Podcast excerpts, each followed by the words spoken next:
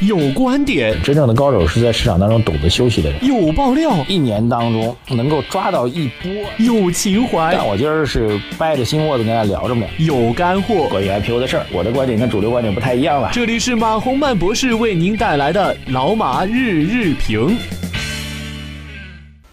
呃，各位老马日评的听众朋友们，大家早上好。二零一七年的八月三十号，星期三啊，今天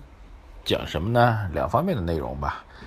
啊，一方面是最近一段时间人民币对美元的升值幅度很厉害啊，这个好像和之前的市场的判断有所出入啊，特别是今年年头上，因为市场判断美元在不断的加息的情况下，美元走强是大概率事件啊，所以今年年头上这个看空人民币、看多美元比较多。其实仔细想想，这也不是普通投资人所犯的一个错误啊。包括今年年头上，我们为了这个遏制人民币外流的一个迹象趋势，采取了很多措施。各位应该还记得吧？如果您现在到银行柜台去换美元的话，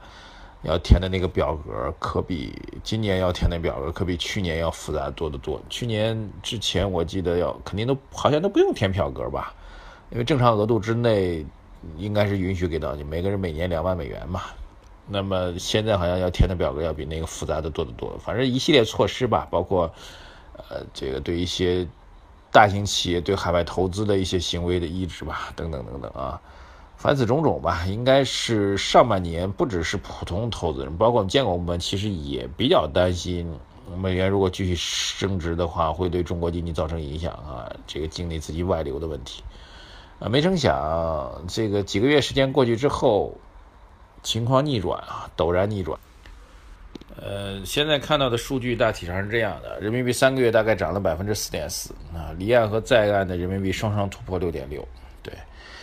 好事儿啊，这个说明两方面要素。第一方面，美国首先没有想象中那么强啊，特别特朗普啊，上任之初大家以为他会是一个另类的。崛起美国或者另类的强势美国的一个代表，其实最近看起来，其实还是蛮软的哈。那推行的经济政策没有一个真正落实的啊，这大家都知道的啊。养老金改革的问题，这个美国和墨西哥修边境墙的问题，对中国的所谓贸易惩罚的问题，对中东地区的人口限制流入的问题等等等，所有的竞选的时候大的改革措施没有一个落实的啊。包括最近一段时间和朝鲜的这样一个。呃，争端吧，其实也是嘴上强啊，其实也没有真正的特别强的一个举动，对，所以有点像，就是美国到现在为止吧，本来大家采取一个比较第三者吧，中国作为第三方来观察的话，或者我们作为第三方来观察的话，实际上对于美国出现一个强势的总统。又爱又恨啊，因为过于强势肯定会影响中美之间的战略和经济关系，霸权主义嘛。但是，如果他真的强的话，其实对于全球经济来说，美国毕竟还是一个发动机，一个火车头啊。这个在之前的类似于奥巴马这些时代，美国其实在不断的推卸自己上的作为这个 number one 的这个主导的责任和义务啊。你当然有责任有有权利，就必须要有责任和义务嘛。这个其实对全球经济发展来说，政治稳定来说也不是好事。对，一强其实还是需要的，啊，但不管怎么说吧，特特朗普最后的执政的效果远远弱于预期啊，这其实才是美元不断贬值的主要原因。啊，比较有意思，我看到一个表格，可以给大家念一下，就是假如人民币不断升值了，对于中国人来说啊，虽然升值了，但是有些地方，呃，可能还是不适合你去。对，那么对于中国消费者来说，我们拿着同样的人民币，那去什么地方去花钱，你会感觉更爽呢？有个表格比较有意思，他做了一个统计啊，就一百块人民币在其他国家的购买力会是多少啊？购买力越高，显然你到那些国家你更像富豪嘛。这些国家包括谁呢？包括埃及、印度、泰国、印度尼西亚、马来西亚、俄罗斯、菲律宾、南非、哥伦比亚、沙特、匈牙利、墨西哥、土耳其。有些国家比较远啊，但东南亚的国家，泰国、印尼、马来西亚，你都可以考虑一下。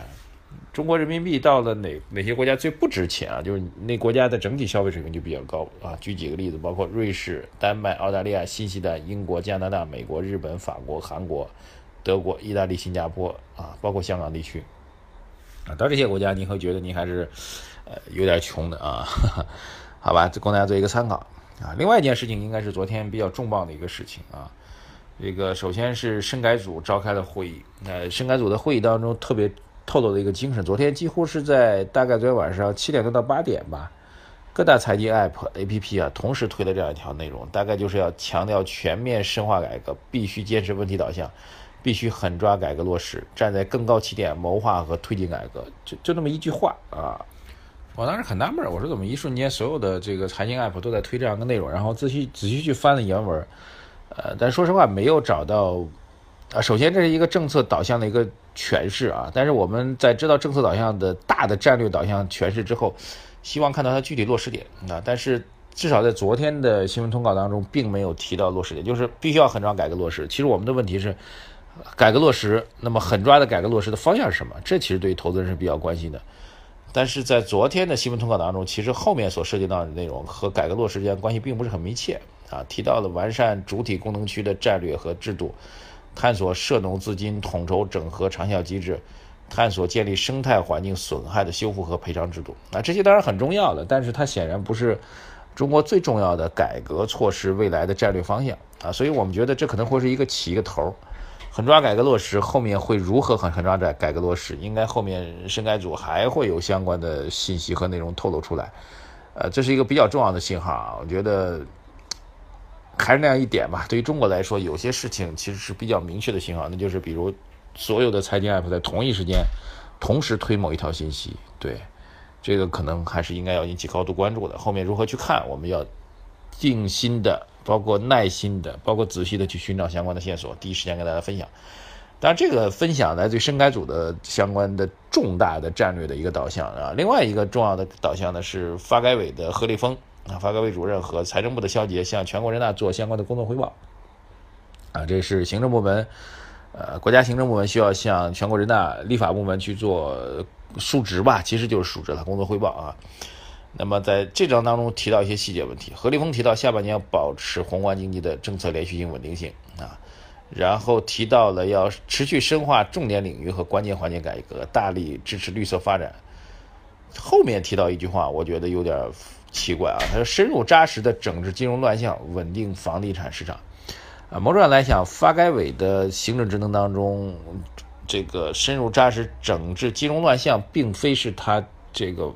确定的行政职能啊。因为金融乱象严格来讲，应该是一行三会来负责管理的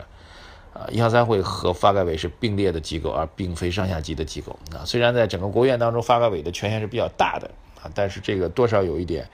呃，超越了发改委的职责。发改委发展改革委啊，主要是维护我们一般来说财政政策的具体落实吧，包括一些行政性的措施落实啊。这个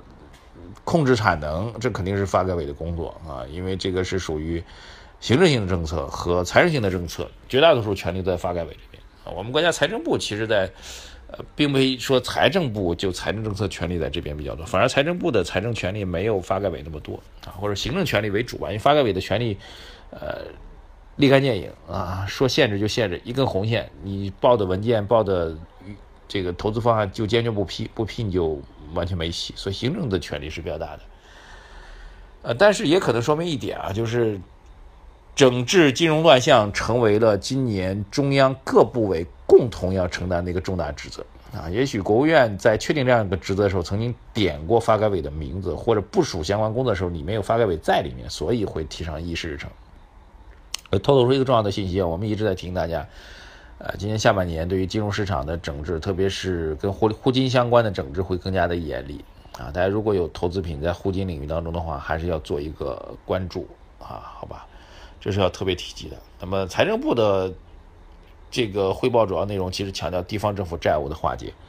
所以我个人觉得去产能、去库存、去杠杆三大措施，去库存基本上告一段落，那房地产去库存嘛。啊，我们现在反而要稳定房地产市场了，对吧？啊，然后另外一个是去产能，最近这些年做的很厉害，一年多了。其实下面一个政策措施应该是去杠杆会比较多。对，整个的金融收紧的态势并没有改变，我们还是提醒大家。好的，这个今天的两件大事先聊到这里啊。关于市场的趋势，我们觉得经过昨天调整之后，这两天走势未为重要，我们静观其变吧。谢谢大家，再见。